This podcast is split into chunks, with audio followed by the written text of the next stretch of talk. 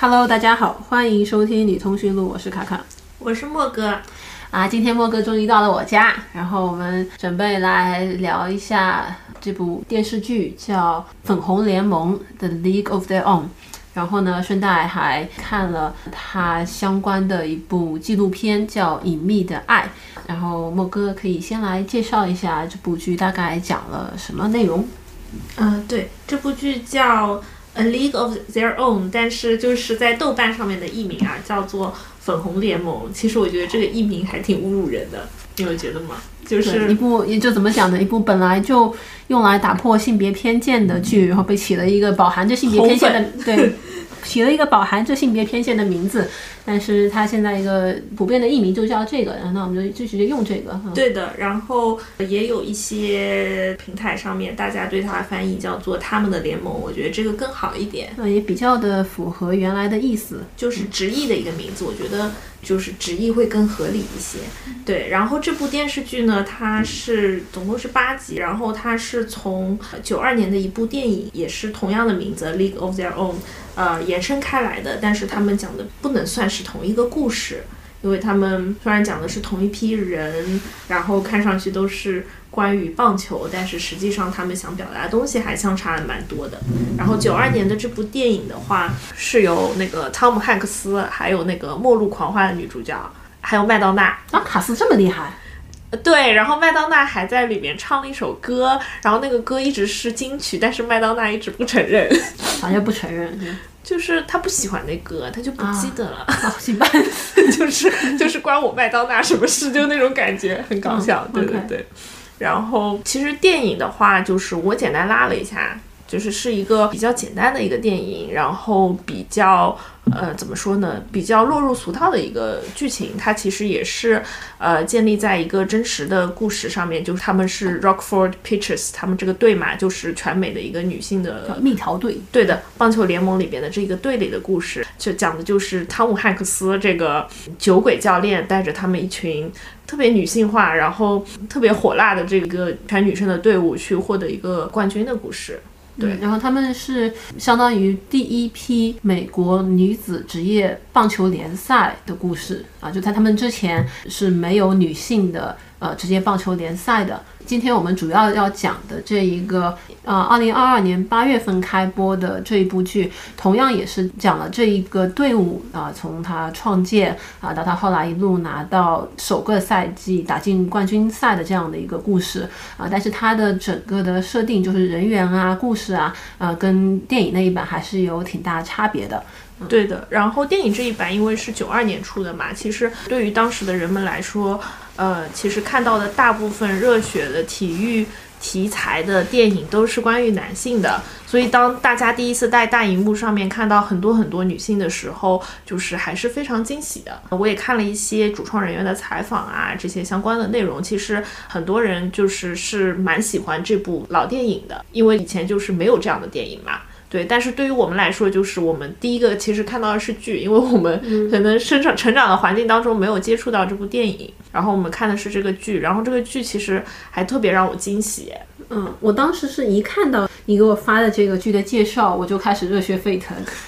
我一看这个介绍，哎呀，棒球联盟，然后这个女生打棒球还还是第一代，完了，然后还里面还涉及到了很多女同性恋的内容。我一看我就觉得说，哎呀，这个就是有我所有喜欢的元素在里面，就特别激动。然后看完以后，我也觉得说，完全是没有要有任何让我失望的点。每一集都很好看，嗯，大概讲的一个故事，我之前也讲过了，但是快速讲一下，就是他从这个一个来自爱达华州的一个小镇女孩的角度出发，讲了第一代美国女子棒球联盟怎么建立，然后这一群球员在很多社会限制之下，包括要求他们穿着短裙去打棒球，包括他们还要参加一些化妆礼仪的培训等等的这些障碍之中，他们怎么样去进行训练，然后怎么样在这个没有教练的情况下面冲进了决。决赛啊，最后还甚至几乎于打一个平手这样一个结局，这是其中的一条线。然后另外一条线，它也从一个黑人女孩的角度出发，就这个黑人女孩她也有很强的棒球能力，她也非常想打棒球，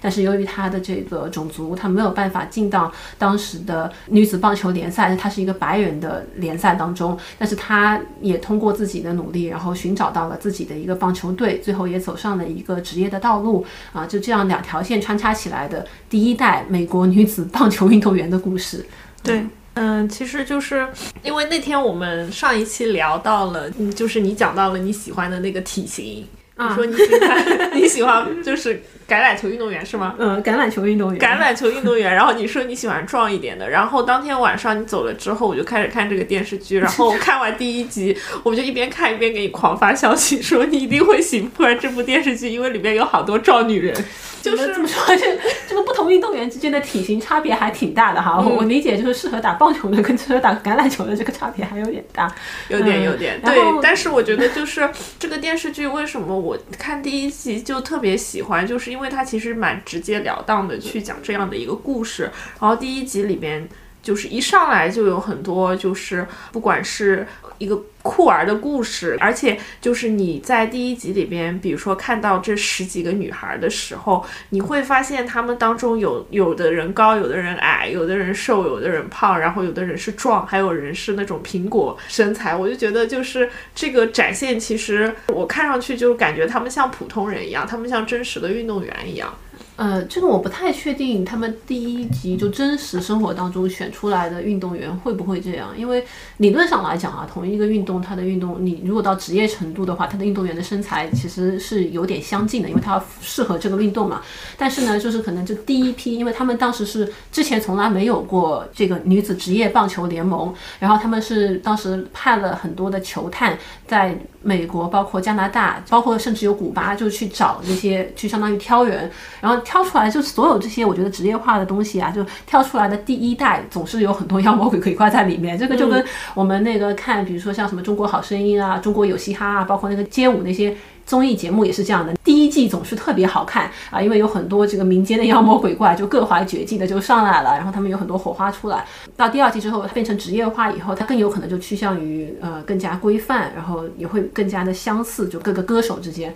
但是我不太清楚，他们就打棒球的第一代实际的运动员和他这部剧里面就呈现出来各种各样的体型，这个情况是不是跟实际相符？对，因为我们对棒球实在不是很了解。对我们俩对棒球都都我没打过，甚至也不太明白它的这个规则。如果就是有听众比较了解，也可以在评论区告诉我们。对你没讲，我也没有想到这个。我当时就看说，哎呀，他们。但打棒球，因为棒球这个运动，它不像比如说篮球啊或者长跑啊，它有明显的这个对体型或者你的运动素质的要求。它感觉上去好像就是你像他们那个黑人女孩，她甚至能跟能在男子的这个运动队里打。嗯，当然你对整个身体素质有很高的要求，但是它没有那么强的冲撞。就我感觉，它对于身体素质这个硬件的这个要求，不像你像篮球或者像中长跑、田径。那么的那么的厉害，我可能讲的是错的，我不知道，不知道，但是应该也很需要手臂力量吧？毕竟他们 pitch 能就是投球能投那么远啊。对，这个手臂力量是肯定要的，但是就这个东西它可能跟体型没有那么大的关系。你比如说你一个呃矮矮壮壮的和一个高高壮壮的，可能你你的那个体型跟你单独的手臂力量它没有那么大的关系。我我猜的，我不知道，我也是猜的。但是不管怎么说，就这部剧里面，就是这么多女演员，她呈现出来的身高啊、体型啊，都都各式各样。然后呢，但是就都然后戴着棒球帽，穿着这个制服，就让人感让你感觉都特别的青春洋溢啊。对，我觉得还是这个图景还是非常的好的。然后你能看到他们之间的情谊嘛？我觉得从第一集开始就蛮打动人的。啊，对，那你这个美国人就特别喜欢，也特别擅长拍这种运动队的这个情谊，他们就好像对这种不管是美式足球啊、篮球啊、棒球啊，啊，对于这这种。体育职业联赛都是 都有一种异于常人的热情，对，好像 就是好像就是那个什么美式足球那个 N F L 的那个呃冠军月都像那个像像过春节一样，大家都举家观看的那一种感觉。对，嗯，我们刚刚在录之前也看了一个他们的采访，就是说他们在录之前其实就一起训练了，就是他们那些女演员们就一起当做一个棒球队一起训练了一个月。所以等到他们开拍的时候，他们自己的感觉就是说啊，我们确实是一个棒球队，整个化学气氛我觉得还是挺好的。对，然后其实看过整部剧，然后了解过主创团队以后，呃，也可以知道，就是他们这个剧组。还有他们整个卡司里边，其实男性是比较少的，占比比较少，就是主角全部都是女生。其实他们也讲到，他们一起训练一个月嘛，就是虽然很多女生跟女生之间是没有对手戏的，因为白人女孩线和黑人女孩线是两条线并行的嘛，就是有一些演员并没有跟那个黑人女孩有直接的对手戏，但是他们其实在一个剧组里的时候，还是能比较好的，就是感受到自己是一个团队。就是像真正的在打棒球的那种感觉，我觉得还是挺难得的。嗯，对我我觉得就是你参加运动队，不管是职业的运动队还是业余的运动队，嗯，确实就那那个氛围其实是就非常难得的一个东西。我喜欢这部剧也是很大一个原因，是我因为小时候一直打篮球，然后一直打到大学的时候。对，然后我看完的时候有一个很深的感受，就是这个也是我之前也一直有时候会讲，我觉得参加篮球队，呃，有这样一个集体活动，对我来讲是一个让我在成长过程当中很多时候没有垮掉的很大一个原因。我不知道我们听众当中有没有年纪比较小的，你比如高中啊，或者刚进大学啊，就如果有的话，其实真的非常非常推荐大家去参加任何一种团体的女子。运动队，因为首先呢，就是它可以让你运动，保持身体健康。第二个呢，呃，你能找到很多女同性恋，这个能让你在成长过程当中非常的不孤单。我们上一集不是在讲那个花香的时候，也在吐槽嘛，说他们俩绝对不可能不知道，没绝对不可能没见过女同性恋，就是因为他们在排球队，就是女子团体运动的这些项目啊，就是这些运动队。呃，在我看来，就是一个女同性恋的聚居地。你 你，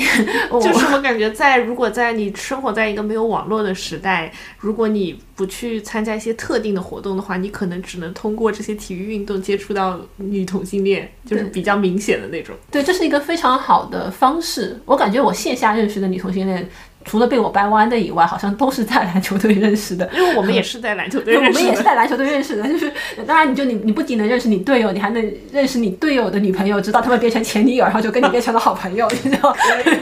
然后嗯，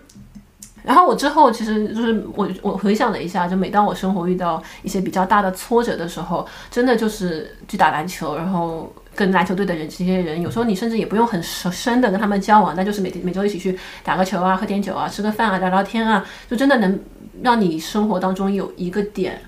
当时给我的感觉就是好像还能过下去，就是还没就还不用完全垮掉，就是真的会有这样一个作用。所以就如果大家可能的话，就非常推荐大家去参加。我也非常感激，就这一部剧。跟电影很不一样的是，他没有忽略掉女同性恋的这个成分在里面，这个是我觉得非常非常难得的。嗯，因为我之前我看过一部电影，也是讲那个美国棒球的，它是讲男子的，然后是叫《四十二号传奇》，它讲的是第一个黑人棒球运动员。去参加到白人的美国棒球联盟里面去打白人的职业联赛，然后他面临的各种各样的困难，因为那那个是在一九四七年啊，这部剧的设定应该也是在四零年代，四零年啊四三四四年，因为美国已经参战了。但当时他的那个男那那部电影也很感人啊，我反复看了很多遍啊，也很不容易，就是一个黑人你要去面对种族隔离。但他那部剧的设定就是一个怎么讲，就是这个就是这个男的，他除了是个黑人以外，他就是一个异常主流的，你指不指责不出来他任何不是的这么一个人，就是一个很很正的人，根正苗红的人。对他就是一个参过军的，然后你知道历史背景良好的，然后家里有一个特别爱他的老婆的，夫妻俩关系特别好，完了还有一个刚刚出生的。小孩，然后就这么一男的，能力也很超群，对他的能力又很超群。就他除了一个是个黑人以外，他就是一个特别社会上面的主流人士。当然，他仍然面对的面对面临着很大的困难，但是你就知道说，他要面临的可能唯一的一个突破点就是他的肤色。这也是他们当时去找他作为第一个黑人球员的原因，因为他的性格特别的隐忍，他的背景就是你无可指责。所以很多时候我们看到的那种，就是你去进行一些突破的电影，很多时候都是都是这个样子的，就是有一个完美的人，对一个完美的人，就是你除了他们要突破那一点以外，你找不出来任何其他的东西。但是在这一部剧里面，你就会看到说，他们不仅是女的在打棒球，就他们不仅是性别这个东西，他们除此以外，并不是很完美的一个形象。就你会看到他们当时要去参加礼仪课嘛，就是因为我觉得他们那个招他们的人的一个理想，就是说他们除了是女生在打棒球以外，其他的都特别符合主流社会对女性的印印象。淑女，对，要是个淑女，就是要 lady with baseball，然后，然后所以他们要去参加一些。就是这个礼仪培训，然后化妆课啊，还要学怎么就是行这个屈膝礼啊，还要搭配衣服啥啊？对，你就发现就他们跟社会传统当中印象的淑女就很不一样。啊，就是有几个明显一看就是个这个袖子卷起来啊，然后烟夹在耳朵上面，大背头。啊，对，然后梳这个背头，当然就受限于是这个社会要求啊，就是嗯，人家你上场的时候得穿这个短裙，但是你一看你就知道她不可能是人人喜欢的那那。一种传统淑女形象，但是我就觉得说，如果你有第一代女子棒球运动员，她必然是有很多你所谓的 T 在里面的，这个是不可避免的。你就想说，你哪怕去看中国女子国家篮球队，你你这个里面是必然有很多短头发的 T 在里面的，这个东西是你你不可避免。你当然你可以去拍一部像九二年的电影，我没有看，但我理解它可能就是一部女生去打棒球的电影。但就这部电视剧，我就非常。喜欢他一点，就是他拍出来的人是各个各样，而且他完全没有回避他们当中充满了女同性恋这这一点。对他其实很惊喜的一点就是，我一打开电视剧，先上来了一个屁股很大的已婚女，就是她从乡下来到大城市芝加哥，然后她说我要打棒球，然后她就走到了芝加哥的街头，然后她要去找那个找那个就是他们去选拔的那个棒球场嘛，然后她这个时候就遇到了一个大美女和一个很壮很壮的那个 Joe。那个 Joe 呢？就就这点我有点脸盲，我感觉是一个典型，哎，也不知道典，就是一个典型形象，就是一个白人，体型比较矮胖吧。嗯，like 没有什么负面意思，但他就是比较矮，比较胖，然后比较壮的那种。对，然后他就梳了一个那种很男士的，要不背背头，要不就是那个分头。对，然后就经常就穿那个衬衫。然后，然后还有就是你如果更搭配的话，呃，小孩经常戴一个那个棒球帽或者贝雷帽，嗯，就那样一个形象。我看到今天去查之前，我一直以为他跟那个了不起的麦瑟尔夫人里面那个苏丽是同一个人，因为我对这些人都脸盲，你知道？就他还有这个剧里面出现那个酒吧老板。还有那个苏西，什么这也差太大了。我以为是同一个人，就是我对这样的一个装扮有点脸盲。不是啦，他们不一样啊。对，就是你可能在打开这个剧前十分钟，你看到这三个主角窜到你的眼前的时候，你就眼前一亮了，因为就是他们的个人形象，他们说话的方式就不是说那种。出来就很清新脱俗，或者就是这人很美，或者这个人就是一个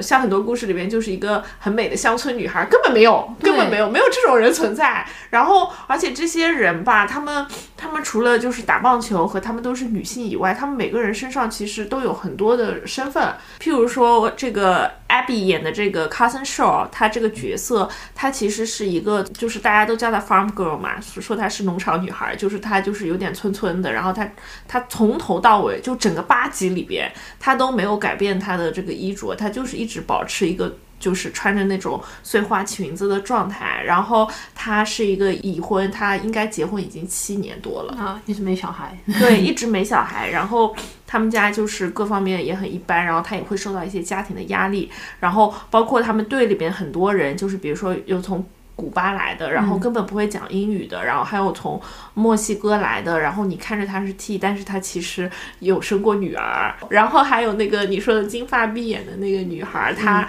她家里也有小孩，然后她是抛开孩子来到这里，然后还有那个 cousin 的那个室友 Shirley，就是她是。一个很保守的、有点神经质的女孩，她是摩门教的还是犹太教的啊？我不知道她是。啊，对，反正就是他们家是信奉某个宗教吧。然后她应该家教还蛮严格，然后她有一点神经质。然后她是就是从家里离家出走来参加这个选拔，然后参加这个棒球的。他们所很多人，他们就是有着非常非常多的身份，然后他们也面临自己不同的困境嘛。然后，但是你能看到，就是我觉得让人特别感动、特别佩服，就是他们能放弃一切去做这件事情，他们愿意为了自己就是。想要打棒球这一个简单的想法，然后去付出很多，然后甚至他们，比如说像舍利就会讲说，如果我现在回去，我什么都没有。他说我所有的财产就只有一把椅子，这把椅子还是我爸爸给我，但是我已经离家出走了，就是这样的感觉。对，我觉得是这样，就是两点啊，就这些人，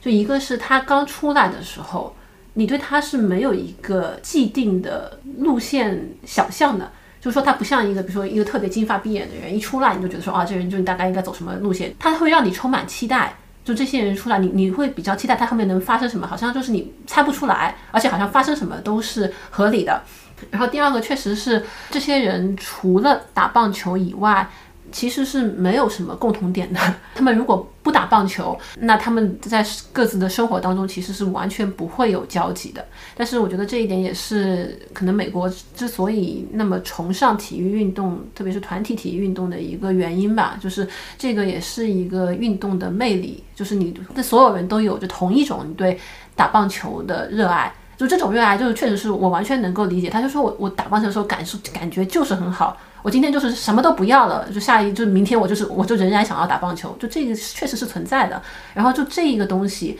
然后你们组成一个队伍一起去打棒球，是确实能够把一些背景非常不一样的人聚集在一起。然后变成一个团聚力很强的集体，我觉得这个确实是一个很好，就是我觉得这个也是大家会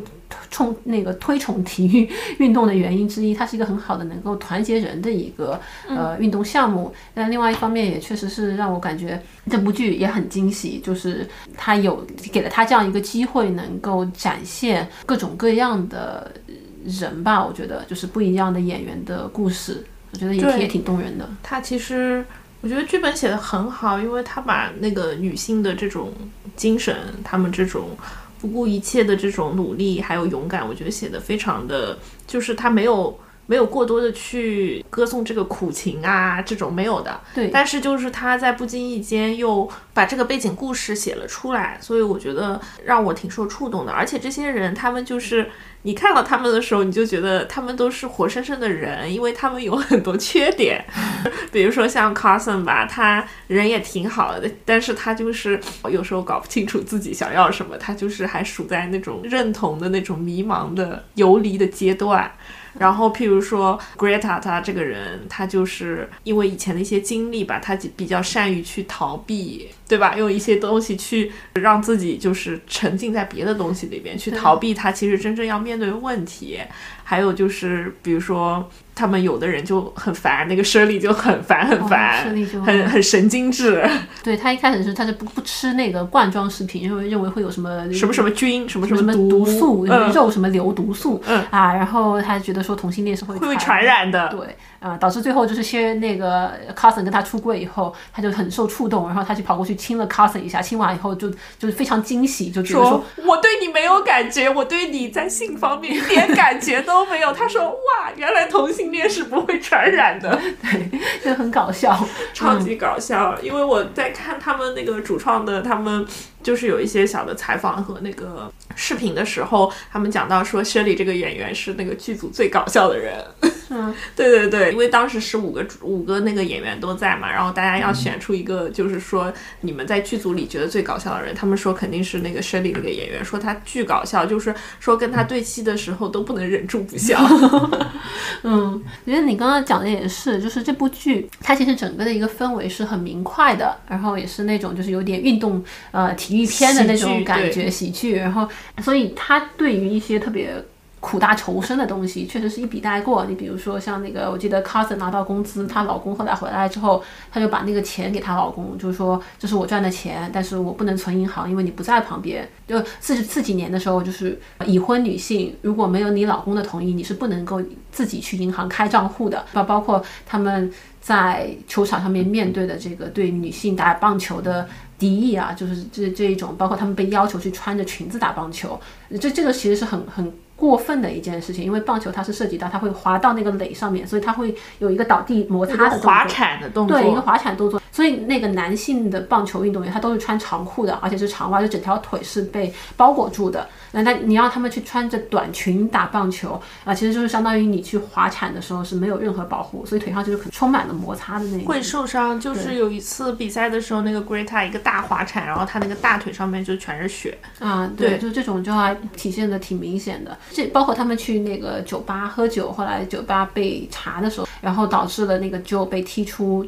队伍啊，就这些其实都是非常非常黑暗的东西，但这部剧里面它就没有酌情于这个东西，它不像那个我刚刚讲的那个男棒球运动员那部剧，整个他就在讲说啊，就这个受到了多么不公正的对待，就是这些，就你要承受住让你很难受，看对，你要承受住巨大的心理压力，然后巨大的个人挣扎，然后你才站到这个球场上面继续去打棒球。然后在这些女女孩子身上，我觉得这个其实也跟现实相符啊，就是我觉得很多女性在受到了特别大的生活的不公和特别大的那种压迫，但她好像对这个事情你不会看到有过多的渲染。他好像就是我就继续这么干了，咱就就咬牙上了，好像就是过了，也就也就就是往前就那种感觉，就我觉得还就挺好的。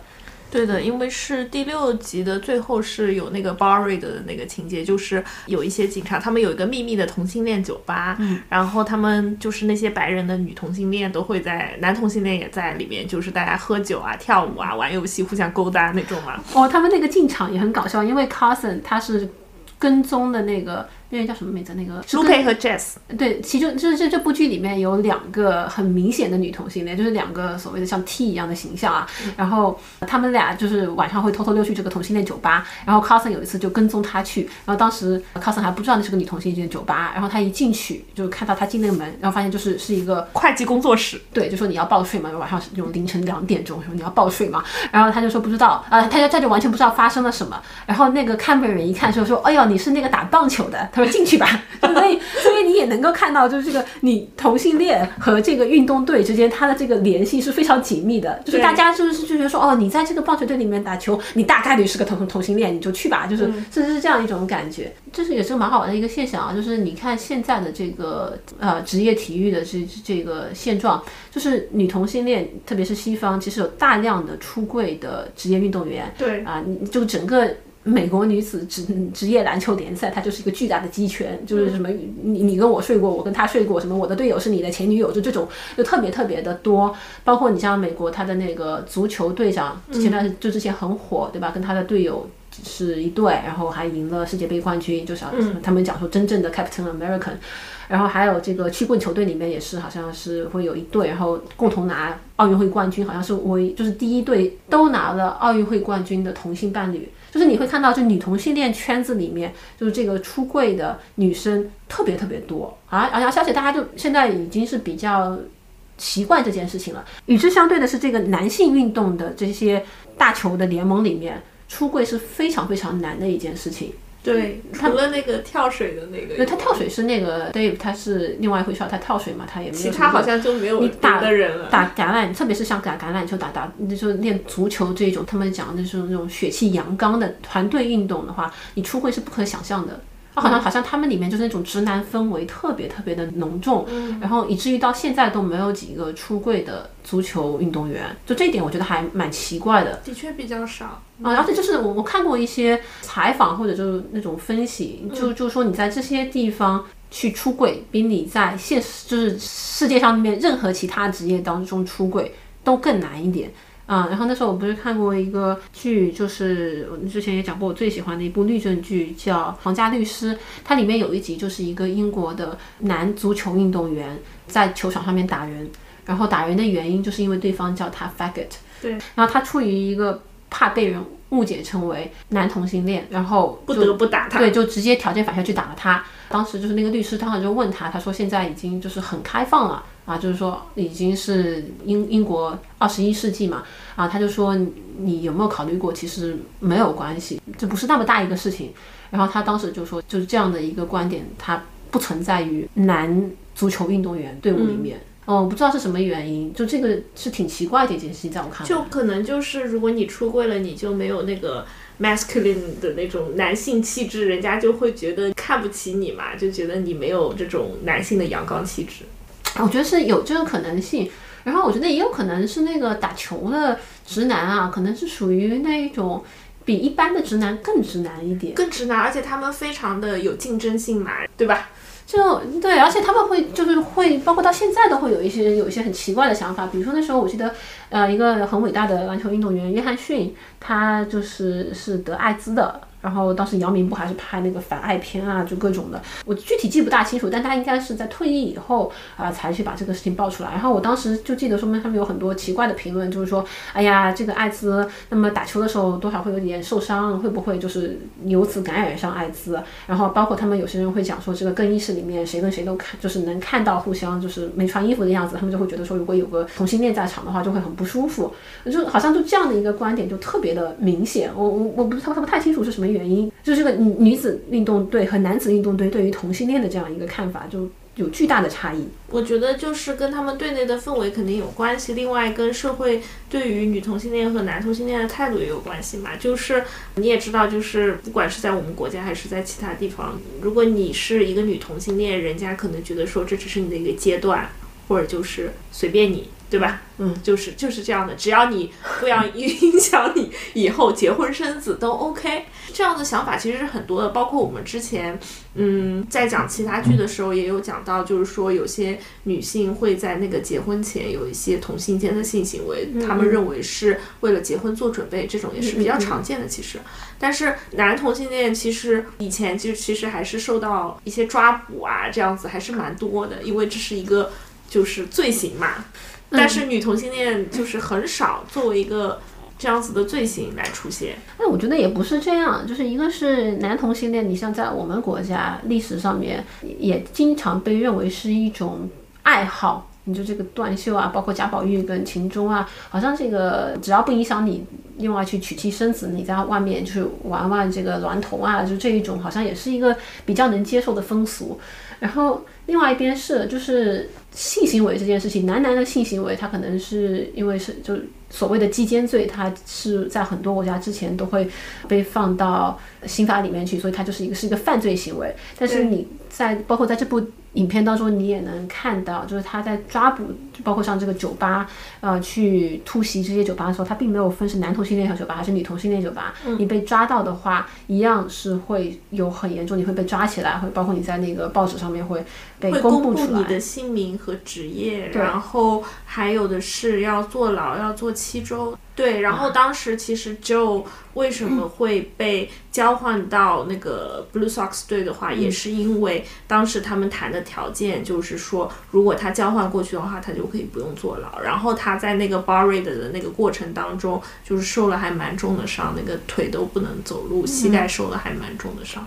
应应该不是说他交换出去就不用坐牢，而是他们当时的那个监护员，呃，他们那个球队有一个监护人，就是一个退役军官那种感觉，他是相当于去买通了警察，把他给保了出来，然后就说他不用坐牢，但是他考虑到嗯，对，但他没有，我觉得他应该没有跟警察说他会交换，而是说他考虑到这个球队的名声。啊，他觉得他他可能在当地已经有一个女性跟他暗生情愫了，那他还是赶紧走吧，就不要再留在当地了。对，但是其实 Joe 这个人也有 back backstory 嘛，他 其实在之前有有写到，就是说那个 Shirley 发现他之前也被捕过，也是因为这个女同性恋的一些行为吧。他跟那个 Greta 两个人都是在纽约皇后区长大的，然后小时候都是一起打棒，对，就发小，就小时候一起长大，一起打棒球的那一种。他们俩都是女同性恋，他们俩以前应该都是因为女同性恋的行为被抓过，或者说是或遇到过很大的麻烦，所以他们俩其实是一个居无定所的状态，就两人结伴，相当于一直在游荡那感觉。所以当他们就被捕了之后，Greta 的第一反应就是咱赶紧收拾包袱，然后去下一个地方。那当时互联网也没那么发达嘛，你可能到了一个新的地方，就还能再过一阵这种。对，然后他们当时说的是去加州，对，对，就是去加州。哎呀，我还蛮喜欢就是这一种你知道朋友之间的情谊的啊，就两个人结伴互相照顾这一种的。啊我们说回这个酒吧哈，他们当时就有这样一个秘密酒吧，那个酒吧打开来，就是 Carson Show 到了一个完全新的世界，然后那个 Lupe 和 Jess 在里边如鱼得水。哦，就到处勾搭小姑娘。对，然后 Carson 说：“你们在这里干嘛？”然后那个 Jess 就对 Carson 说：“你看看你的周围，你 睁开你的眼睛。”然后 Carson 问他们说：“你们到底是怎么跟女同性恋认识？”Jess 说：“我们我们很 famous 的，我们超有名的好吗？我们是打球的，人家都会主动来舔我们。”就是你你这一倒也不是吹牛哈，就是你就在在在吹再吹个牛。我那时候打球也有小姑娘给我送水、送送送酸奶啥的啊，但但就是 就是他们很搞笑又很可爱，超可爱。然后因为当时那个有一个背景，就是 Carson 他是属于一个已婚的，然后就在一个小镇来到这个大城市。他在第一集里面就就跟跟这个 Greta 就亲了一下，然后由此就一直对自己产生了新的认知。但他还处在一个不确定自己到底是不是同性恋，也不知道同性恋到底是个怎么回事儿，就比较迷茫的状态。但是他们俩一直有一些性行为，嗯，开始几集 Greta 是回避的。啊，对，但是到那个去那个酒吧的时候，他们已经啊，他们已经就是到了就是 OK 的阶段啊，对他们俩就经常睡在一起啊，等等。对，然后那个 Jess 就当场说：“哎呀，我知道你，你不就跟 Greta 搞在一块儿吗？” 然后那个 Lupe 就巨震惊，Lupe 说：“说啊，你们这身高，你们怎么做？”然后就对，就超搞笑，哇，超可爱。那对我刚才想说，就这部剧让我重新对这个 T 这个。P 这个分类啊，有一点反思。我记得我们第一集的时候，我我就跟你在那边讲说，非常反对这种 TP 的分类啊，然后就是觉得说这个一定要把俩女的就放到一男一女这个框架里面很不好。但我看完这部剧以后呢，我就觉得说。我仍然不喜欢 T 和 P 这个分类，但是呢，我觉得我们女同性恋如果有一些词语能够用来让我们描述自己是怎样一个外表类型，其实也不一定是一个坏事。你就像说男同性恋当中，他们那些称呼啊，什么熊啊、猴。猪猪，对他们老喜欢用一些动物来对自己，就是对一些外貌进行描述。我觉得那挺好的，其实就是因为非常的直截了当。对，而且你有时候这个东西确实是需要的，你就而且它非常的 visual，就是它是单纯视觉上的。对，然后到了我们女同性恋这边，我就觉得说挺挺尴尬的，就是我们也有这些称呼啊，T P H，但是。这些称呼它的来源，它就跟那个异性恋之间的这个性别刻板印象有关系。你那个 T 叫 Tomboy，就是一个男性的形象，或者叫。Butch 对，或者叫不吹，然后然后那个 P 所谓的就是叫 pretty girl，就是一个女的形象，所以就这两个词语就天然的让我就觉得很难拧的一个词语。对，我不不喜欢。但是呢，你有的时候又确实需要就是这个一些词语来形容你看到的这个人。你比如说 Lupe 和 Jess 就是两个特别可爱的小 T，然后然后我当时就觉得说，哎呀，好像这个 Lupe 一个有故事的生过女儿的 T，他太搞笑了。嗯，然后那个 Jess 我也特别就特别。可爱，他就是那种就是铁 T，他是铁 T，然后他一直别一根烟，我不知道他从哪个村儿来的，他就一直别一根烟。他他从加拿大来的，不好意思不好意思，no offense，but 他就一直在耳后别一根烟，一个大背头，然后穿的像精神小伙一样，然后他在球场上还经常吐口水，就像那些男人一样，就很搞笑很搞笑。然后就那个袖子就老挽起来。对，然后那个他们不让穿裤子，说穿裤子要罚一次款，他就只交。罚款，他就穿裤子，嗯。嗯，反正就特别可爱，就是他们俩就是那种像很，好像电影里面也没怎么出来，好 bro，对，就是俩好兄弟，然后他们家互相称呼也是称呼 brother，就这个东西。啊，哎，这个，但这个东西那天我也看到，就是有人在网上留言，我其实也反思过这件事情，就是我老喊你哥，你知道，嗯，就是怎么讲，就是因为我喊你莫哥已经喊了十年多了，嗯，就是。我当时其实开始录播客的时候，我想说就是叫你莫哥，我其实有反思过是不是特别合适，嗯，因为本身就是你想我们就开始之所以会开始叫你莫哥而不是莫姐啊，包括我有一些其他的朋友，当你觉得他特别的爽朗，或者你特别跟他就是有一种哎好兄弟这个这个情谊的时候，你会就想要喊他哥。我觉得与之挺相似的是，我们很多民国的时候，你会觉得说对一些女性特别尊重，你会想喊他先生啊，这个冰心先生啊，这这这这种感觉。那这个东西当然是男性霸权下面产生的一个结果，就是当你觉得我跟他特别好，特别。爽朗，特别想跟他一起玩的时候，你天然的你会觉得这是一种兄弟情谊。然后，如果我们俩就老想凑在一起讲讲隔壁家八卦，完了就是讲一些特别小鸡肚肠的东西，你会觉得说这是一个姐妹情谊。这这，而且我觉得不知道为什么，如果别人叫我姐，我会觉得把我叫老了。啊，对，就老觉得说是三十多岁已婚妇女那那那种感觉。当然我们也三十多了，但是 但我未婚，谢谢。但是就是你会感觉这个讲到这些词语的时候，直观的一个感受就不一样。就所以我觉得这个东西也让我很纠结。就这几年，我觉得有一点好的地方是在于说，网上我看很多地方就直接开始喊姐妹了。哎，我也就是比如说特别小红书上啊，包括一些比较年轻化的一些社区啊，啊，我就好像抬头就直接喊姐妹。然后姐妹这个词，我觉得就有一点点去污名化，我觉得挺好的。但是我有很强的反思，就是说我我喊你莫哥，然后你说你现在让我改吧，就是。就是我觉得不合适，就是怎么说？因为我们认识太久了。然后你叫我莫哥，我觉得就是对啊，我就是莫哥。但是怎怎么说呢？就是可能从某一年之后，我出去绝对不会跟别人介绍说我是莫哥。我人家就是现在出去玩，他们都是叫我默默或者怎么样。但是就是你碰到一个可能十年的好朋友，他叫你 莫哥，你不能说这是这是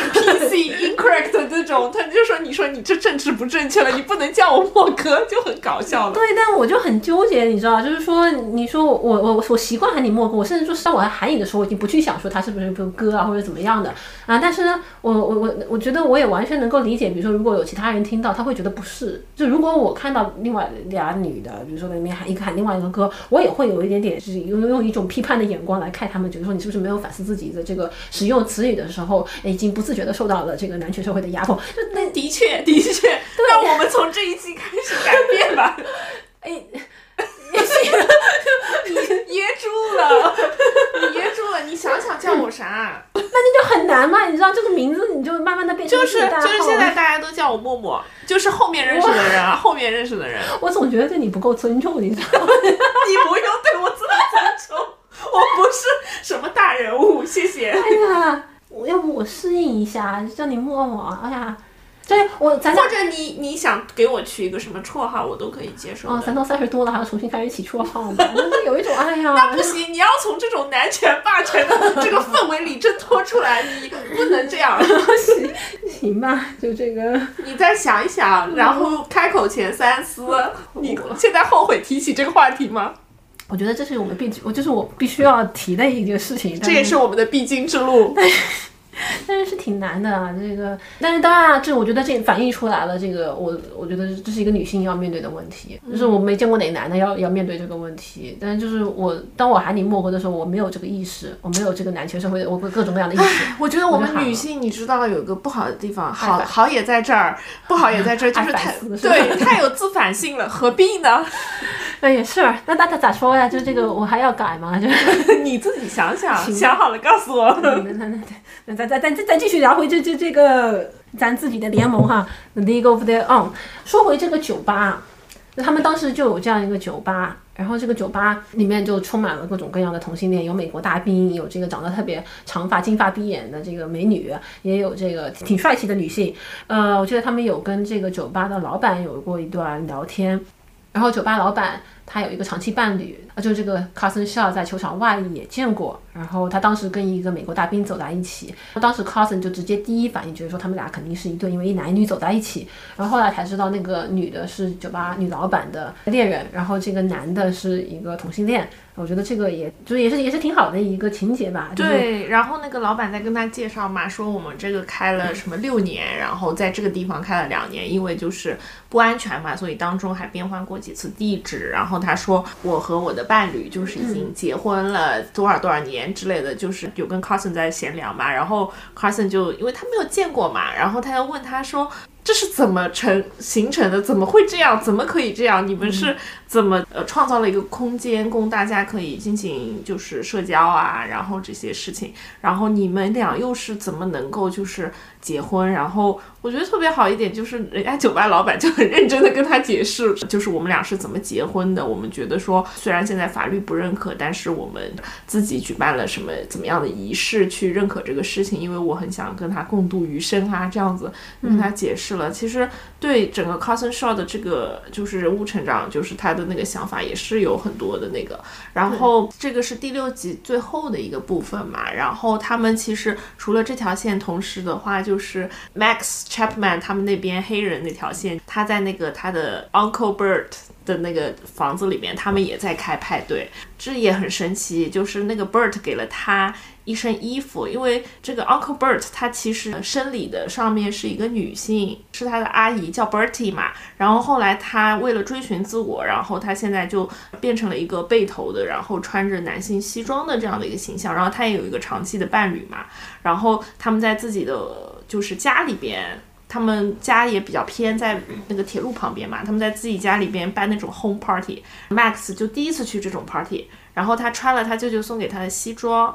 哦，但是他只穿了一半，他没有全穿。他觉得说他就喜欢那样穿嘛。然后他去了以后，那个门打开来，就让我感觉到就是到了一个爵士版的 Medusa 的那个现场。就是上海有个派对嘛，以前是每个月有一次活动，到了里边就是大家会在里边疯狂热舞，然后还会有很多 drag queen 啊这样子，就是那个氛围会特别的热烈，然后大家就会玩的特别开心，就是那种氛围。Cousin 这边嘛，他们到了那个 bar 就像到了 Roxy 一样。就是那种感觉，让我感觉就是瞬间就是很真实的，就是到了两个非常 LGBTQ 的一个 bar 或者 party 的一个氛围嘛。看起来还是黑人那边好玩一点，那当然是本杜萨更好玩，对吧？就是他们感觉他们玩的特别尽兴，就是很神奇。对，就这里面我觉得有很多拍的很好的点，就一个是因为我觉得他从 cousin 的角度第一视角来看这个事情，因为 cousin 是属于一个还站在同性恋社群门外的这样一个人，然后他去看，所以很多人会跟他。解释啊，这是怎么一回事？然后我觉得这个对于很多直人观众来讲，它是一个很好的教育，或者说对于一些很年轻的同性恋来讲，有很好的这样一个科普的效果。呃，包括里面，比如说这个一男一女走在一起，它不一定是一对，它也有可能是一男同性恋和一女同性恋。呃，就这一点，就是我妈就经常会很困惑，她说我这辈子从来没见过其他女同性恋，除了你以外。然后我就觉得说你是可以去解释这个东西的，包括说这个。酒吧老板那一对，我觉得是让 Carson 看到了有这样的一种很稳定的同性恋情的存在。之前那个花香那一集的，我们曾经反驳过一个同性恋引路人。我觉得在现代社会，你可以通过网络来解决。但是我觉得在四十年代的时候，他可能确实是你作为一个刚入门的同性恋，你需要看到别人是怎么搞同性恋的，你才能够有意识说啊，其实还有这样一个可能性。那在这里面，我觉得酒吧老板跟他的老婆，呃，包括这个黑人 Maxine 那边，他的叔叔和他叔叔的伴侣，他们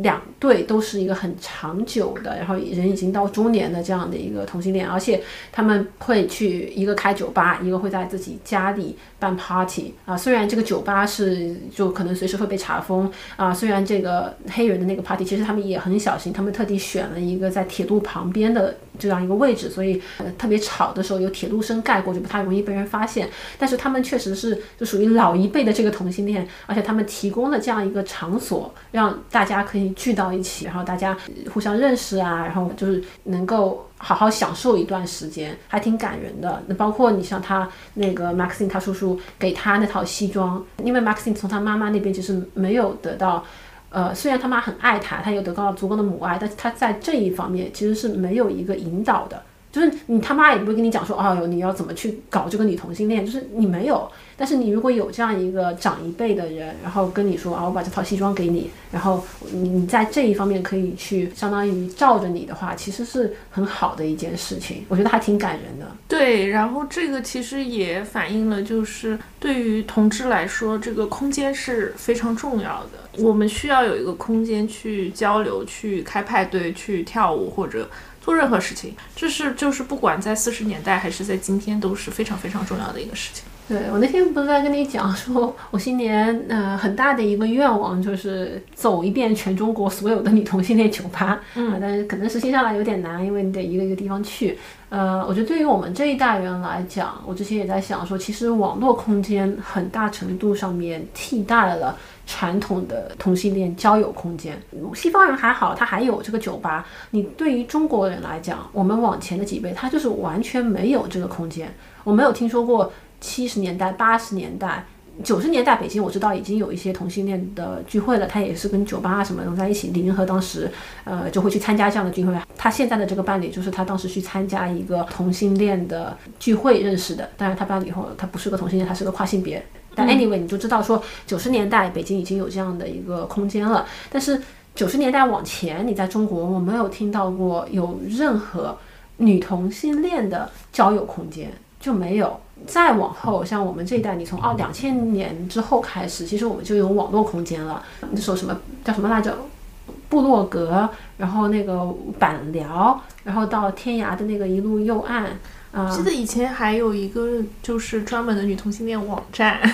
有有，但后来好像关关了。对对，包括那时候我之前听那个另外一个播客叫《激扬同龙》，他们也特地做了这样一个女同性恋空间的这样的一个一集播客吧，讲的很好啊。就是说前面的那个从同呃女同志中心呃到这个现在，比如说你在成都，他们有那个酒吧。但是 anyway，我是想说，我们这一代有网络空间存在，所以我们对于线下交友空间的需求其实没有那么强。嗯，这这也是他们之前在讲说为什么女同性恋现女同性恋酒吧在西方也比较没落的原因。但是大家可以在网上挤眼呗。对，但是不是这两年那个审查越来越严了嘛？包括天空组之前被隐藏过啊，包括我们我们的交友软件那个 Let's Do 月拉，特别是 Let's Do 之前是因为举办了那个五幺七妈妈女同性恋相亲会。然后好像是受到了一些问题之后，好像这个软件就不是特别的好用。然后我其实也有在反思，我说现在这样这些线上空间不断被挤压的情况下面，是不是我们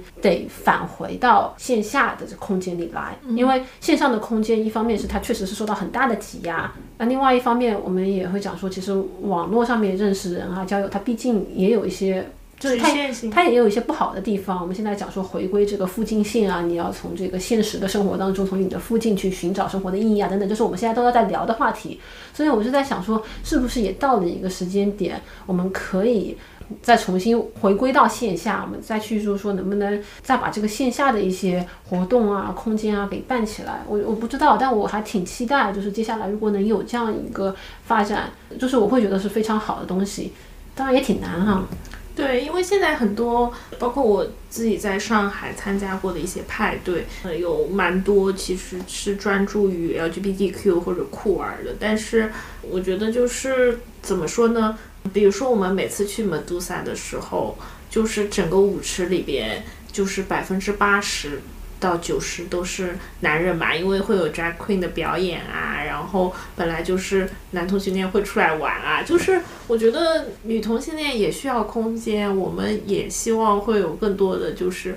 明目张胆说是女同性恋派对或者女同性恋酒吧这样的出现，而不是说我知道这个“酷儿”这个词很好用，然后它也表达了很多东西。我不是说反对这个概念啊，但是我觉得就是说，可不可以有更多我们专属的空间，然后让大家去不断的探索自己，我觉得会会更好一些，因为。嗯，挺难的吧？我就是我刚刚我刚刚讲完刚刚那串话，我就立马在想说，天哪，连线上空间都在被挤压，那线下可能是更难的一件事情了。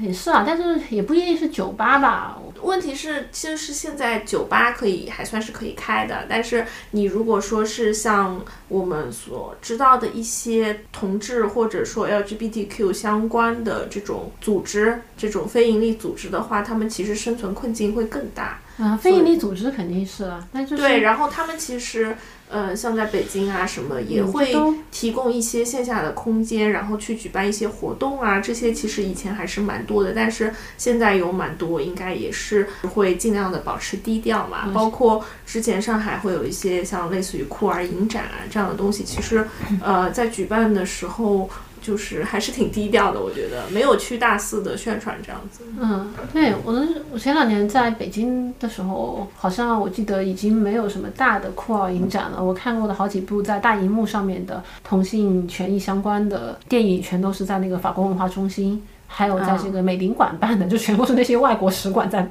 办办这这种活动。对，但是在使馆会更安全啊。对，那肯定是因为安全的原因啊，就他们还能办，就就是本土的已经不太能办了。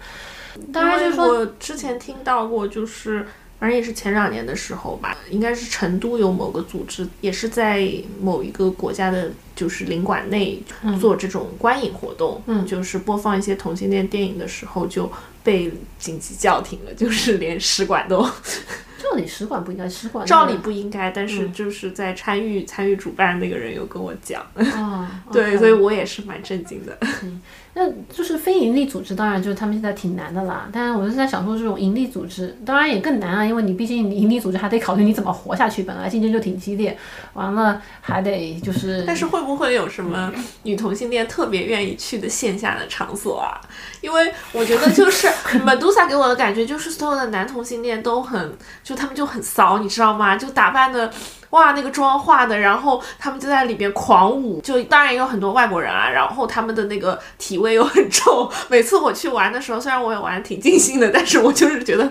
男人有点多，然后味儿有点重，你知道，然后还特别搞笑，会有外国人。我记得有一次我去玩的时候，有个外国人站在门口一直在说，就是外国人啊，用他那种 就是不太纯熟的汉语说有一吗？有一吗？就是就是。很好玩啊，我觉得跟他们玩体验也挺不错的，就是有一些不不完美的地方，但我可以忍受。但是我在想，那如果说男同性恋喜欢跳舞，喜欢就是出去玩的话，我们女同性恋喜欢的到底是什么啊？我不知道，我觉得我们女同性恋就特别社恐，然后就办读书会吧，那听起来也也挺也挺无聊的。什么办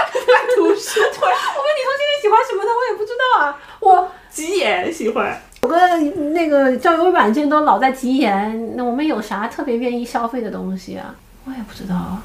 天哪，再办个茶馆也不行，那种大家约着看展，但也咱咱也办不起来，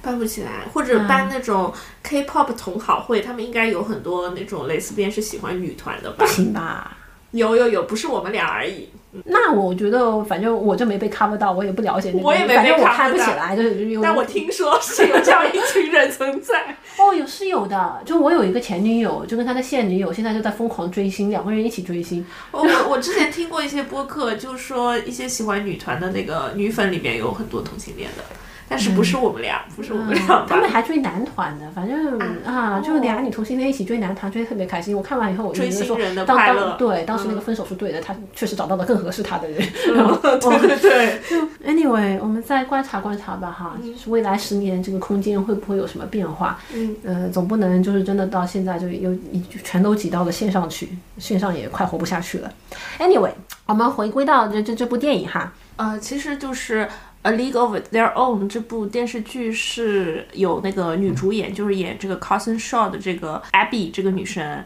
和其他的就是主创成团团队一起去提案，然后促成的这个项目嘛。然后大家都喜欢看那个电影，但是他们其实在看电影的时候，就是他们其中主创有团队当中有一个男生叫 Will 嘛，那个男的说他看他有一次就是在把那个电影当做就是背景音放的时候，在酒店出差的时候，他就突然意识到说越看越不对，你知道吗？就是发现说这么多女人，然后这么多玩 baseball 的女人，玩棒球的女人，怎么可能说没有这种酷儿故事隐藏在背后？对呀、怎么可能有运动队没有女同性恋呢？这是不现实的事情。对，然后当时其实应该是一七年、一八年的时候嘛，然后那个时候 Abby Jacobson 她在还在演那个。Broad City 这部剧嘛，这也是还热度蛮高的一个喜剧嘛，然后他就找到了这个 Abby，然后他们一起去提案嘛。他们当时找了一个 consultant，当找了一个就是顾问，然后这个顾问叫 Marvel Blair，然后他是一个九十五岁的白发老奶奶，但她很酷，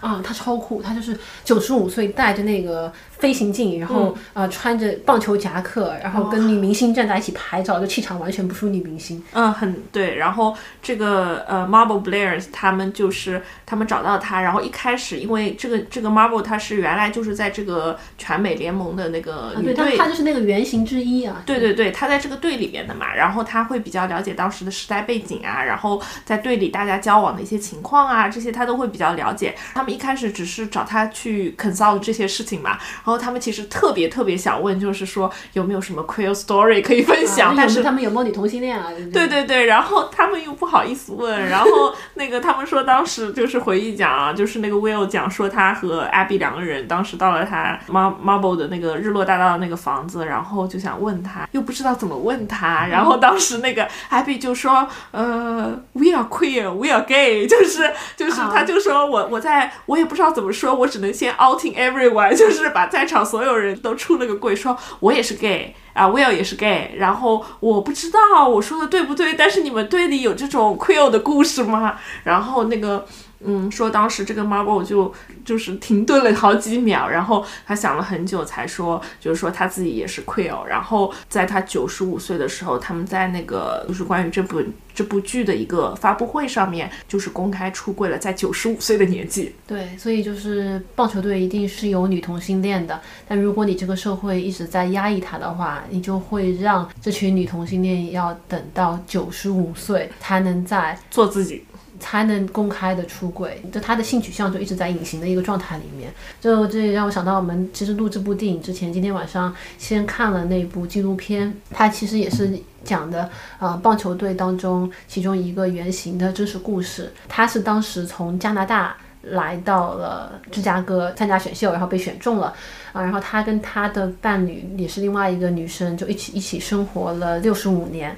就是这个纪录片拍的时候，他们就已经是八十多岁了，然后拍他们最后几年老年的生活。然后他就说，他跟他的那个伴侣在一起生活六十五年之后，他才第一次向他的家人出轨，就是最亲的亲人。对，就他有一个侄女，就是就他从小看着长大，就是关系像母女一样，就像像那个他侄女出轨，然后特别紧张，就担心他那个侄女会跟他断绝关系。对，而且就是整整就是六十多年，他们俩对外对家人一直声称他们是 cousin，他们是表表表姐妹，对，就相当于表亲。然后我其实看到这里的时候，就一个是挺难过的，另外一个也确实是很不理解，这俩女的在一起共同生活了六十五年，然后你作为她最亲的亲人，你居然完全不知道他们是一对，就这个事情怎么会发生？就我特别难以理解。对。就是他们有讲到当时的社会环境嘛，然后他们俩其实都不是经常去那种 bar，因为他们就是很害怕，因为他们是 immigrants，他们是移民，他们很害怕就是因此坐牢啊，甚至被逐出，就是而且他们是名人嘛。然后后来有一个场景就是他们要搬家的时候，找到很多那个时候 Pat 给 Terry 写的情书，然后每一封信最后的署名都被撕掉了，就是他们就是极度的小心，就算有一个人被发现，他们也不希。希望就是搜到东西，然后去连累另外一个人。哎，是。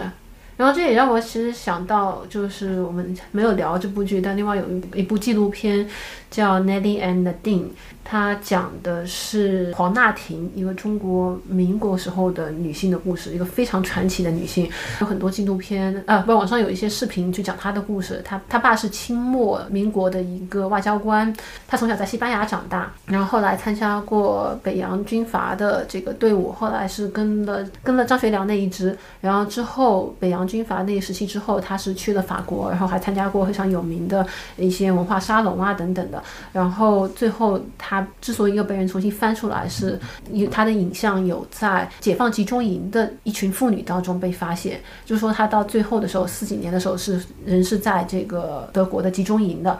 然后在那之后，他是在集中营里面遇见了另外一个歌唱家，然后两个人相当于在集中营里面谈起了你同性恋的恋爱。在集中营结束之后，他们俩又重新相遇，一起是搬到了委内瑞拉。然后度过了接下来的日子，呃，国内的那些视频就完全隐掉了她是女同性恋这件事情，这是让我挺生气的。当然，她没有女同性恋的这个身份，她的人生也仍然非常传奇。但是跟这个很像的一点，包括跟我刚刚讲的，他们身边最亲的人完全没有想到他们俩之间关系很像的一点，她跟那个女歌唱家。在委内瑞拉生活了几十年的时间，然后那个歌唱家他是有女儿的，然后还有孙女，然后他这这跟他们家的这个关系其实也挺亲近的。这孙女就说我奶奶小时候怎么怎么怎么样，但是他们他孙女就直到他们俩过世很久，这个纪录片导演找到他们的时候，才慢慢反应过来，就说哦，原来我奶奶跟他一直一起生活在一起的另外的女的，他们是情侣关关系。就说你能够完全两个人过一辈子，然后你其中一个人最亲的亲人就完全没想过这件事情，就是说明其实你生存的环境有多恶劣，你才你才会就是去尽力抹掉一切痕迹。但我觉得你一方面他们在尽力抹掉痕迹，但是他们的那些亲人都让我很震惊。你知道，就是因为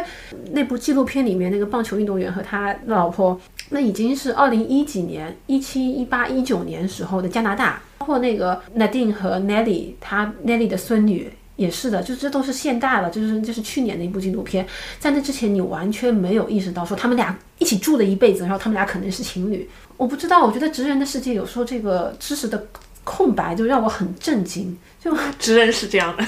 我真的很难想象这件事。你不觉得就是你有没有朋友知道你是女同性恋之后问你一些很奇怪的问题？倒也还好，我好像真的没有怎么，除了我妈吧，我妈也没怎么问，我倒没怎么遇见过，就是问我。特别奇怪的问题的，我可能你比较凶，他们不敢问你。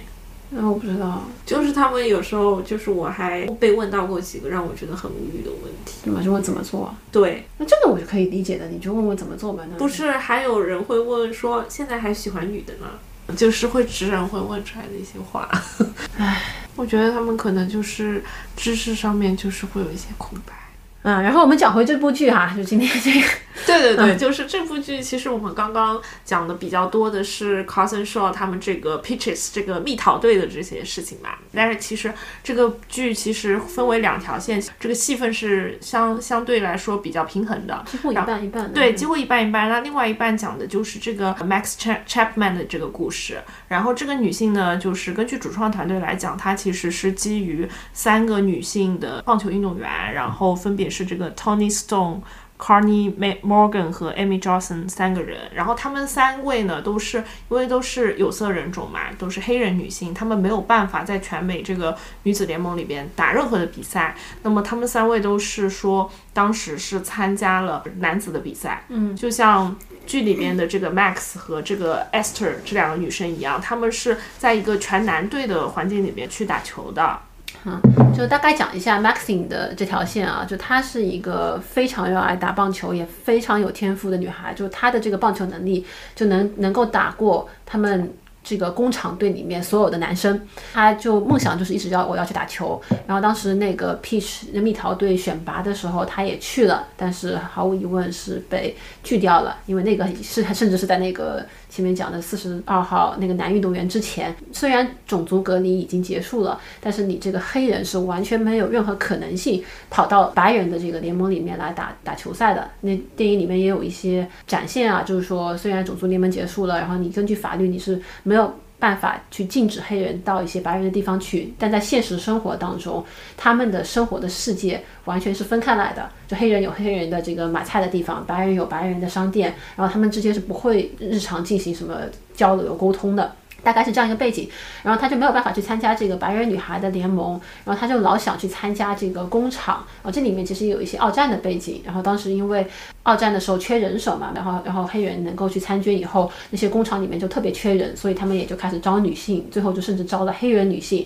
去工厂里面打一些原来是男性的工。然后这个电焊工他们啊，对对，电焊工啊，然后这个 Maxine 就为了去打棒球，想去参加他们工厂的那个队，就他的想法很简单，但是他就说我要打棒球，我要我需要有个队。就我不管这个队是这个职业棒球队，还是说这个工厂的这个队，我反正就是我想最大的梦想就是我想要去进到一个棒球队里面去，因为她作为一个打棒球的女生，她没有人跟她打，对，然后她就为了进这个队就尝试了很多努力，但是呢，最后她第一次去试图展现自己能力的时候，可能又是因为心理压力太大等等的，就就出了洋相，相当于没有展现出来她实际的棒球能力，然后就她就从此可能就断了棒球这这个念头，直到她遇到了另外一个黑人棒球女孩，然后在那个女孩。的帮助下面，他们两个就一起进到了另外一个棒球联赛的队伍里面，然后他们就开始去打这个黑人棒球联赛。对，而且就是他们这个队为什么会招女生呢？也是因为他们觉得加一个女生会卖票卖得更好。那当然，这个所有的这种职业棒球联赛，它都是一个商业行为啊。包括这个蜜桃队，他们建起来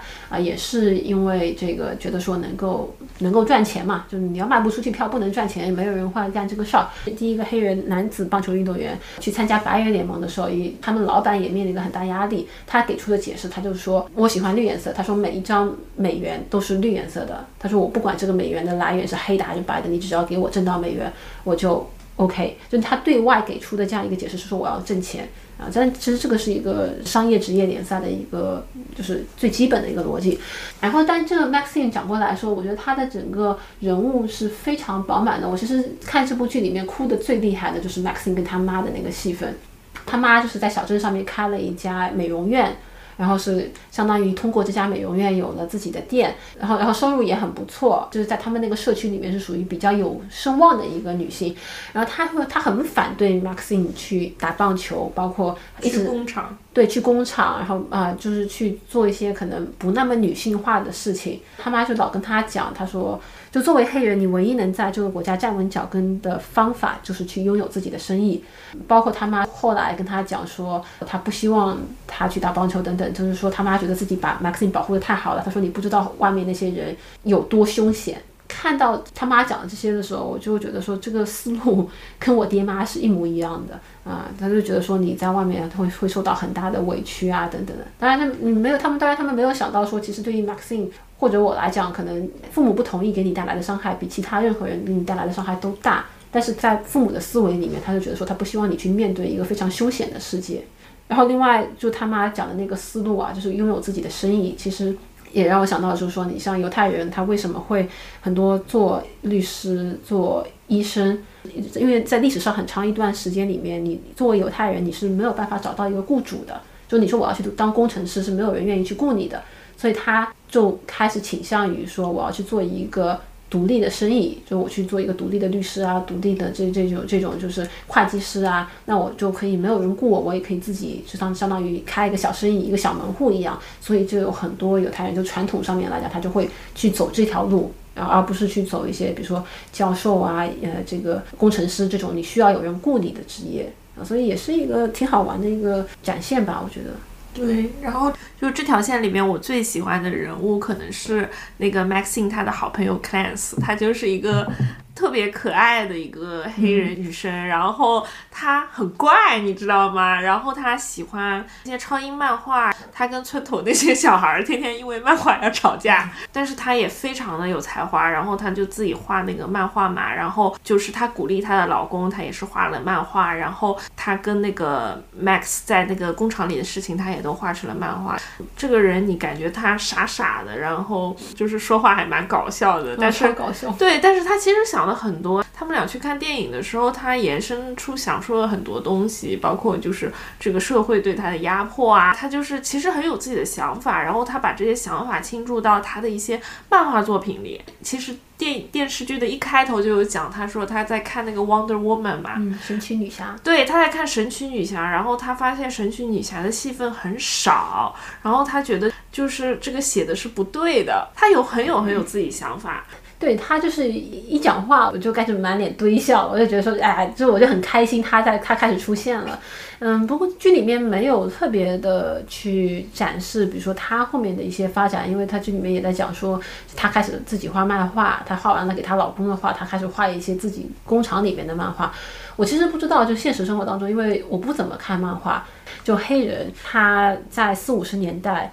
呃，跟漫画的关系，因为好像这个 DC、漫威这些都是白人画的。神奇女侠里面不是有一部电影叫《马其顿博士和他的神奇女侠》嘛？就讲述神奇女侠和他们当白男画的一个白男借着他老婆和他情人。三个人最后好像变成了一个多元关系，对，在一段多元关系里面共同创作了这一部神奇女侠等等，但好像我就不太清楚，没有看到过，比如说黑人在这个漫画的历史当中，也可能是我们不太了解，但是我们对漫画 就就是没没什么研究啊。对，就如果有有有人有研究的，我觉得也可以好好去讨论一下。对，但是很搞笑，就是他们村口的小孩就会跟他说：“哎呀，神奇女侠真好看。”然后他就会反驳说：“神奇女侠这个是在男权霸权下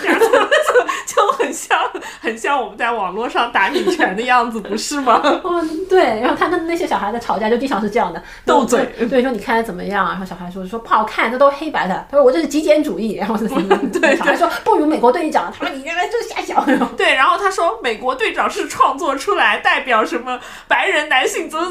怎么，然后，就是什么国家主义的，就是宣传机器，就是啊对 propaganda 什么什么什么就很搞笑，对，真的很搞笑。他他超有趣的，嗯。嗯，然后他们俩之间的这个友谊，我也觉得挺感动的，很感人，嗯很感人。就是这个故事里面会有很多这种 couple，就是但是他们是发小或者怎么样，就是就像对 Joe 和 Greta。Joe 和 Greta，然后 Max 和这个 Clance，他们就是在现实生活中会看到很多就是发小女性好朋友就是这样子，大家就是这样子，就女性之间互相激励的这一面。对互相支持，然后永远可以包容你的朋友那样子的感觉，我觉得真的特别好。嗯，对，然后之前我看了，呃就是饰演 Clance 的演员和那个饰演 Max 的演员他们在 ins 上面直播的那个片段嘛。然后 Clance 他是伦敦人，他就是啊，他是伦敦人啊。对他正常直播的时候就是正就是一个英式口音，然后他在剧里是那样的巨搞笑。然后他他本身饰演 Clance 的那个演员，他还是一个编剧嘛，然后他的那个剧本也特别出色，就是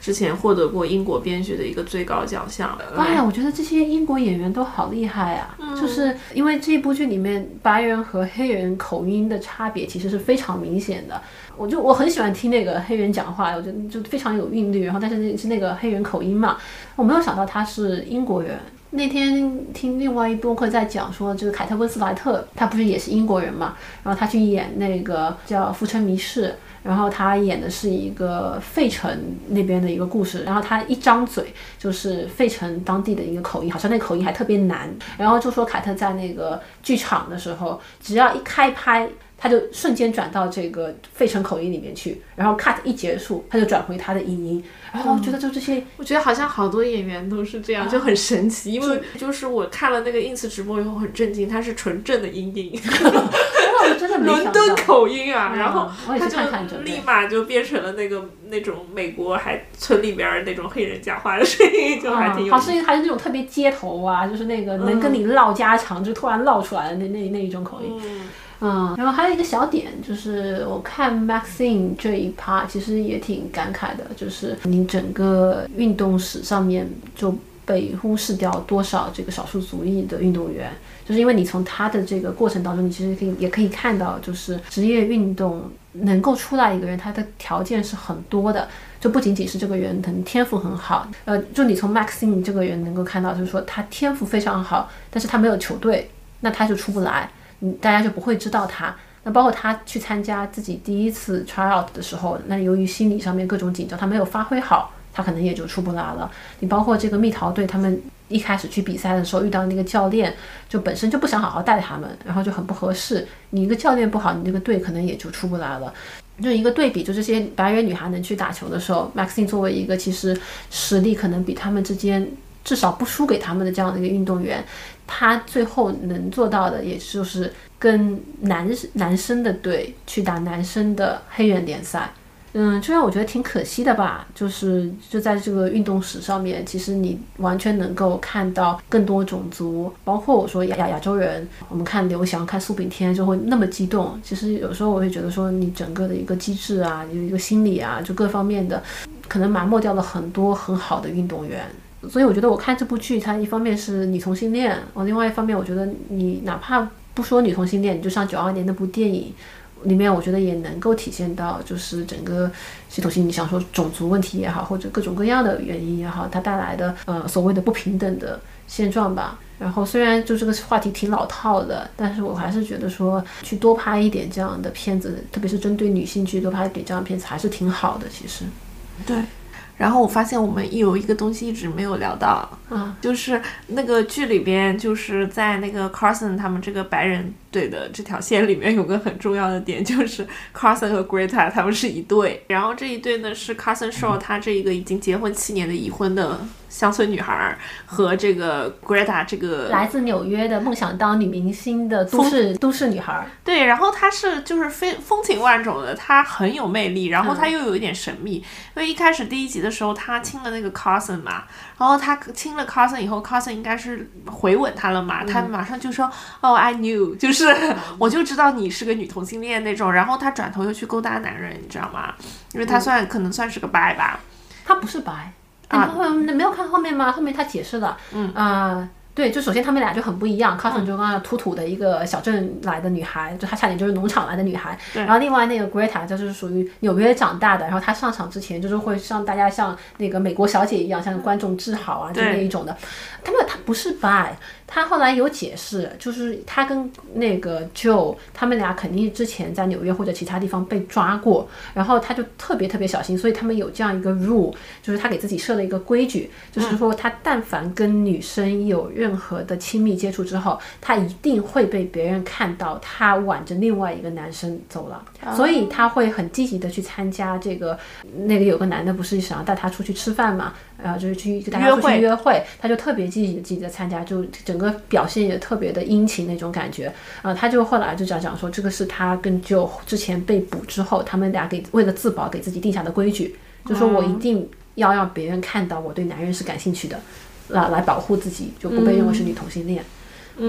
那就是这个社会环境也可见一斑啊。对，这个就是如果因为如果被发现的话，就可能要不就被送到精神病院。他就说他十七岁时候喜欢的那个女生，后来就被送到精神病院里面去了嘛。对，然后当时是做了那个额叶手电击和那个摘除额叶的手术，就是那个时候是这样。然后剧里边没有表现，但是从那个别人的嘴巴里边有说过。嗯，对，那，是相当于你就被白吃了嘛，就是你不要一旦被发现你是女同性恋，你就被这辈子就毁了。然后就是就是。其实 Cousin 是一个，他是算是第一次 接触女同性恋，还在探索自己的一个阶段，嗯，所以其实就是有的还是蛮虐的，因为就是她有老公哎，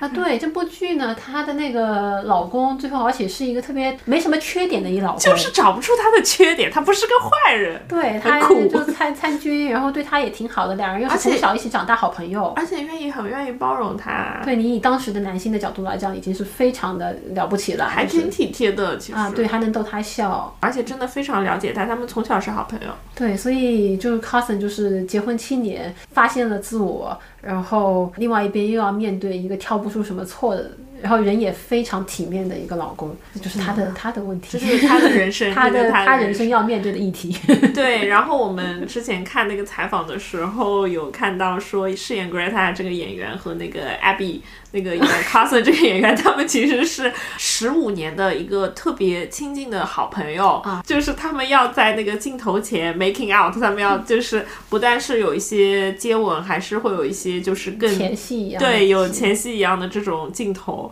就特别有趣，就是主创团队那个时候都会在采访里面问他们说：“你们到底感觉怎么样啊？” 这样子，反正还挺有意思的。也也也蛮佩服演员的这种专业素养的哈，大家都很专业。但想想也是挺难的一件事情，就好比说我跟你有一天要在镜头前面，就我们反正不吃不吃这碗饭哈，就我们不吃不了这碗饭也是有原因的。嗯嗯，是这样是这样。那反正总结起来就是一部特别好看的片子，整个节奏啊各方面都让人看得非常的轻松，也非常的开心啊。对，但是我感觉这部剧其实相对来说热度没有那么高，就是呃，我觉得讨论它的人并没有那么多，肯定是没有当初我看到讨论花香的人那么多。呃，我觉得我们俩也可以放过花香一马了，已经已经无数次的觉得说，但凡要 Q 他，就是对面的例子就是花香，对不起花香。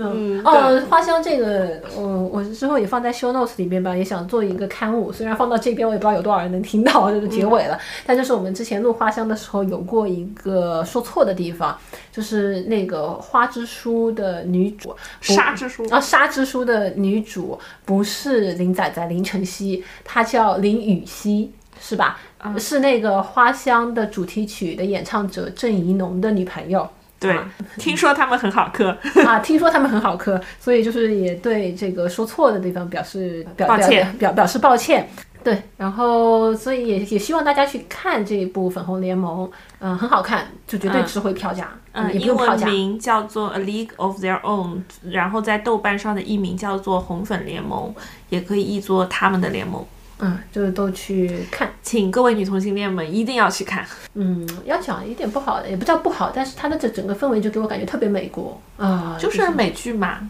嗯，那也是美剧当中比较那个氛围，就是那种拍一部像美国的爱国片那那那那一个滤镜，我觉得。对，但是就是让人笑中有泪吧。他人物都是非常丰满，然后有很多都特别可爱，就是比如说那个陆佩啊，或者 Jess 啊，或者那个 ST 啊，我觉得还有 Class 啊，这些配角都非常的出彩。然后他的喜剧成分和他想要严肃表达的。部分他又掌握的刚刚好，他没有就是过多的去夸大苦情的成分，就是我都不爱看苦情的，嗯，对，所以我觉得他的这个度把握的是非常的好。我我我我我完全同意你说的，而且我看的是我是相当于两天之内把它八集全都看完了，而且就是真的是在嗷嗷叫的哭，然后又又又又又哗啦哗啦就在那边笑，然后就是那种你很夸张，像像神经病一样，然后半夜还在床上开了瓶啤酒，就是因为看到那个那 Maxine 和 Cousin 两个人就晚上在那边在棒球场边喝啤酒嘛，就看着我，哎呀天呐，想起来自己以前打篮球的时候在球场边喝啤酒，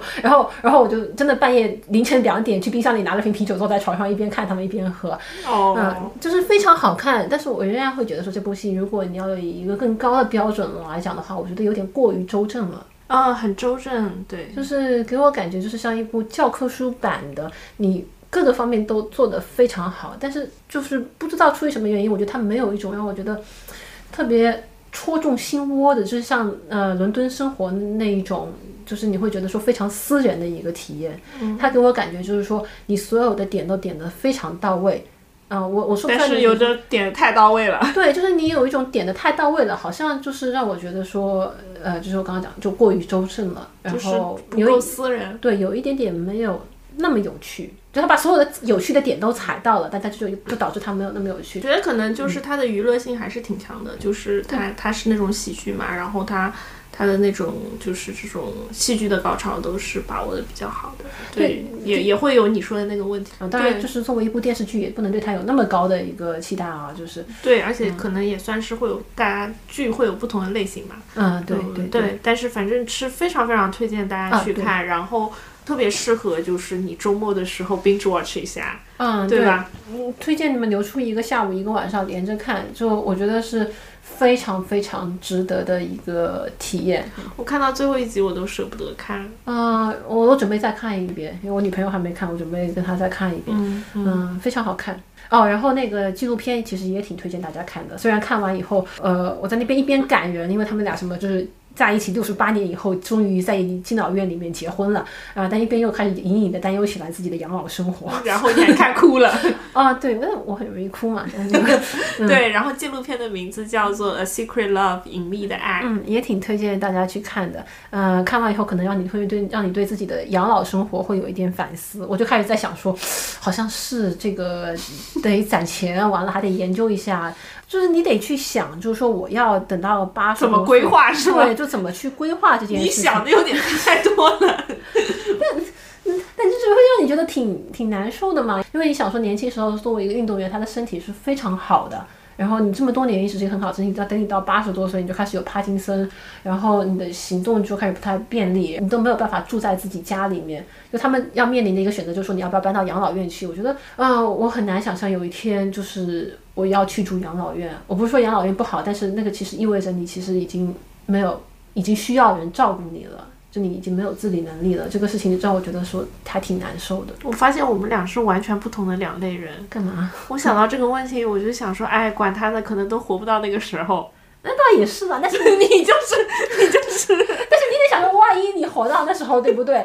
我不会想这个万一。就是那因为他们在那个电视剧里面讲说，他们要去一个芝加哥很高档的养老社区，完了很贵，那个养老社区一年如果两个人的话得八万多美元，就像将近五十万人民币一年。然后他们好像电视剧里面讲出来的是说，他们有一百万美元的现金，还有一栋在芝加哥市中心的别墅，嗯，一个连排还不是独栋的别墅，独栋独栋，应该是上千万美元的那那种感觉啊，没有。上千万就上千万人民币的那样一个概念，然后就这两个人在那边纠结说要不要去养老院啥的，然后莫哥就在那边讲说那当然去了，他们有钱对吧？就是干嘛不去呢？钱留着干嘛？给谁？又没有后代。对，然后我就是迅速算了一笔账，我说他们俩有这个六百万人民币，然后他们一年要花五十万，万一他们还要活二十年呢？然后就是这钱不还是不够吗？就就你还得考虑这个事情。你想的好多，但是因为你不知道你什么时候死，你知道吧？你说我要是知道，比如说我四十岁就死了，那我今天就开始不工作了，我就是想赶紧在我就是这个死之前把这些钱给花完。就是，但但万一我四十岁还没死，对吧？万一我活了这个九十岁呢？那还有五十年，你就怎么办呢？就一分钱都没有。那到四十岁的时候再想办法。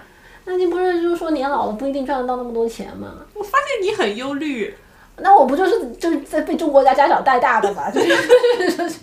东亚性啊，对我最近也在非常反思我要不要生小孩这件事情，因为我发现我万一生了小孩，我很有可能把自己身上这种焦虑啊，就是忧愁啊，这个作为东亚家长的这这种中产阶级的想法灌输到这个小孩身脑子里面，我就觉得不太好。嗯，我觉得有可能，因为就是很少有小孩跟家长想法会偏离很大。他那个莫哥就一脸忧愁的看着我，然后我就觉得说好像是这样，那就要不别生了吧？我也不知道。就是你生了的话，你要更加努力赚很多钱。啊，我能没事，就是让你经常来我家玩玩，就帮我就稍微纠正一下这个这个思路，为啥？让小孩 relax 一下，chill 一下，多跟你玩一下这样。对，然后每次来就跟他说 bro，let's chill，是吧？行吧，嗯，可以可以。那我们先要不就先这样，嗯。嗯，感谢您听到这边，祝您生活愉快，拜拜，拜拜。